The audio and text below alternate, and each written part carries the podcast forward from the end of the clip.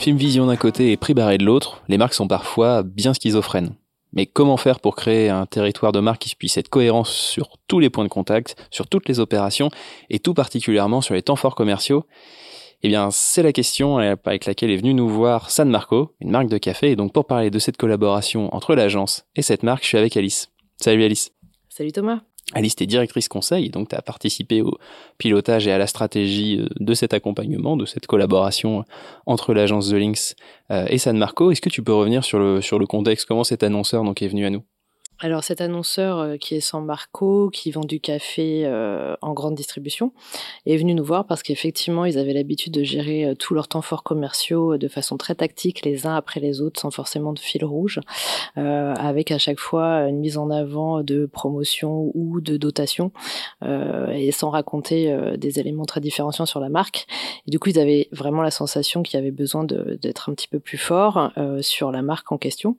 Et du coup ils ont remis ce budget là en compétition et ça a été tout l'objet en fait de les accompagner en leur disant que à partir du moment où il y avait un budget assez conséquent, environ 8 OP, 8 ans forts, on avait le temps euh, nécessaire euh, pour installer des prises de parole assez récurrentes en racontant des choses qui remontent un petit peu plus sur la différence de marque, sur la préférence de marque plus pérenne et c'est ce qu'on a fait. Donc on a on a redonné un petit peu de sens finalement à ces temps forts commerciaux qui étaient assez éloignés de l'existant, parce que San Marco euh, est quand même une marque, une marque forte qui fait beaucoup de choses. Une marque forte qui a installé quand même un beau territoire de communication. Alors ma génération encore plus parce qu'il y avait des, des, spots télé qui passaient très souvent, mais on est sur tout un système autour de euh, l'art, le café euh, dans tout son raffinement, à l'italienne, le café dans les règles de l'art. Donc c'est c'est un petit peu notre, notre point de départ de, de repartir de cette stratégie de du café à l'italienne dans les règles de l'art en définissant une stratégie propre aux opérations. Et ce qu'on a voulu faire, c'est accompagner les consommateurs euh, finalement dans la découverte de cette dégustation dans la règle de l'art, ce qu'on fait pas forcément, on n'a pas forcément les moyens de le faire à titre individuel.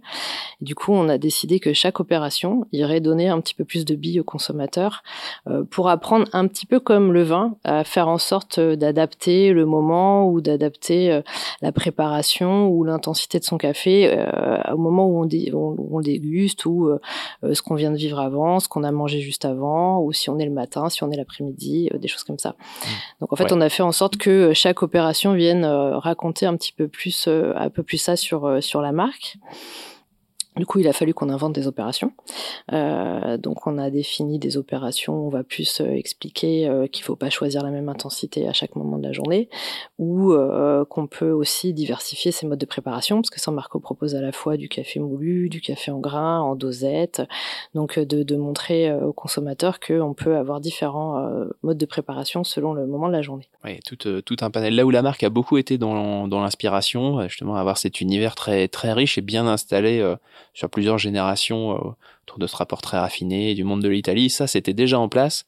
Là, il y a un nouveau rôle finalement qui a pu prendre, euh, qui a pu prendre San Marco, qui est beaucoup plus dans la dans la vulgarisation, dans la pédagogie de ce qu'est aujourd'hui ce ce moment, déjà ce qu'est la spécificité du café, et puis les moments autour du autour du café, c'est ça C'est ça, et on s'est, attaché à ce qu'à chaque fois il y ait cette histoire qui soit racontée. Alors aussi bien dans le fond, on venait plus euh, proposer une dotation, la dotation était plutôt au service de ce message qui était raconté autour de la préparation de la dégustation. Euh, et puis on a aussi euh, décliné un territoire, on a voulu sortir un petit peu des clichés classiques de l'Italie autour de la autour de la place Saint-Marc, etc.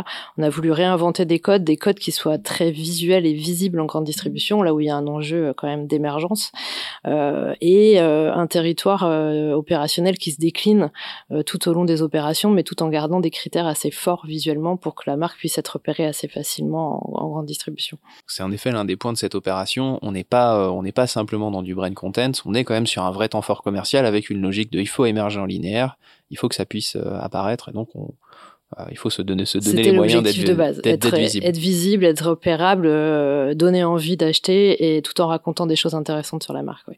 Donc voilà, retrouver aussi le, sens. Donc on a ce, territoire, ou en tout cas cette déclinaison sans doute plutôt du territoire sur les temps forts commerciaux, euh, et on, a, on est allé un cran plus loin, on a prolongé ça aussi également avec euh, du contenu. Alors oui, on a été un cran plus loin parce que c'est super euh, quand, quand on est effectivement en point de vente, qu'on est très visible et qu'on raconte une histoire à un moment donné.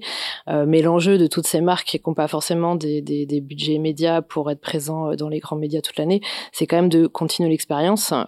et donc on a a travaillé avec l'équipe contenu à l'agence. Et c'est vrai qu'on s'est dit assez rapidement qu'il y avait un support qui s'y prêtait énormément, c'est le podcast, hein, parce que bah, le podcast met le moment, l'intensité, l'émotion au cœur. et ça nous permettait de faire toute cette pédagogie qui nous intéressait autour du comment finalement préparer un bon café. On croit tous qu'on sait préparer le café et qu'on boit le bon café au bon moment, ce qui n'est pas forcément le cas. Euh, du coup, le podcast, on a fait cinq premiers, euh, cinq premiers enregistrements. Euh, et, et, en fait, San Marco a été tout de suite très, très, très emballé par le sujet. Euh, ça les a vraiment séduits dans la proposition de pouvoir euh, créer un contenu pérenne qui accompagne vraiment les consommateurs et qui raconte bah, cet amour de la, de la marque pour, pour cette dégustation et cette préparation du café. Et, et Lucas Casadei, qui est un barista euh, double champion d'Europe, euh, qui travaille euh, pour San Marco, a tout de suite été super emballé par le projet. Il nous a accompagnés sur bah, la définition des thématiques, justement les moments, quels sont les moments café, comment lui les voit, et faire tout un lien sur, la façon de le préparer, de le consommer. Il y a le café du matin. Exactement, c'était le premier numéro qu'on a enregistré, le café du matin, etc. Peut-être qu'on peut, on peut l'écouter d'ailleurs, Lucas, on découvre un, peu, un petit extrait, on se fait café une pause. Donc c'était Café Diem, un extrait en tout cas de Café Diem, et vous pouvez bien sûr retrouver tout ça directement euh, sur les toutes bonnes plateformes de podcast euh, euh, au nom de San Marco. Donc cette opération, en effet, voilà, il y a eu, il y a eu cette prolongation et qui est arrivée jusqu'en magasin, finalement, jusqu'en linéaire, puisqu'elle aussi, euh, on, a, on l'a poussé jusque sur le packaging. Bah, c'est là où San Marco a vraiment euh, joué le jeu euh, à fond, c'est-à-dire que, évidemment, ils ont médiatisé, on sait aujourd'hui que faire un podcast et le noyer dans la masse, ça sert à rien, donc ils nous ont suivis sur les recommandations médias de l'agence pour faire en sorte que le, podcast émerge, et cerise sur le gâteau, ils ont été jusqu'à, effectivement, packager tout leur pack en magasin avec la mise en avant du podcast de Lucas Cassadei, euh, des sujets. Euh, donc, euh, on a vraiment une belle, belle visibilité en magasin de ces podcasts. C'est vraiment un acte fort d'aller jusqu'à modifier le packaging. On sait bien que beaucoup de choses se jouent sur du packaging. Voilà, forcément pour pour des marques comme ça en linéaire, c'est vraiment très fort d'être allé allé jusque là. Tu l'as dit, il y a aussi une médiatisation aujourd'hui, donc l'opération, ou plutôt le premier volet de l'opération est lancé. C'est quoi les premiers résultats? Ah bah, Ils sont très très bons, euh, ils ont même dépassé les attentes qu'on avait. Aujourd'hui, on a plus de 3500 abonnés. Et on a dépassé aussi euh, les 25 000 écoutes, donc euh, c'est ça va au-delà de ce qu'on espérait à la base. Et du coup, on vient de décider de lancer les cinq prochains pour la rentrée. C'est ça, donc cinq épisodes et donc 25 000 écoutes déjà. Et puis voilà, avec une démarche podcast qui je trouve est très premium en plus dans la proposition. Il y a quelque chose d'assez intimiste, euh, d'assez expérientiel. Le, fait de pouvoir aller chercher quand même une audience qui est pas si faible, c'est une, belle réussite en effet. Ouais, on est d'accord.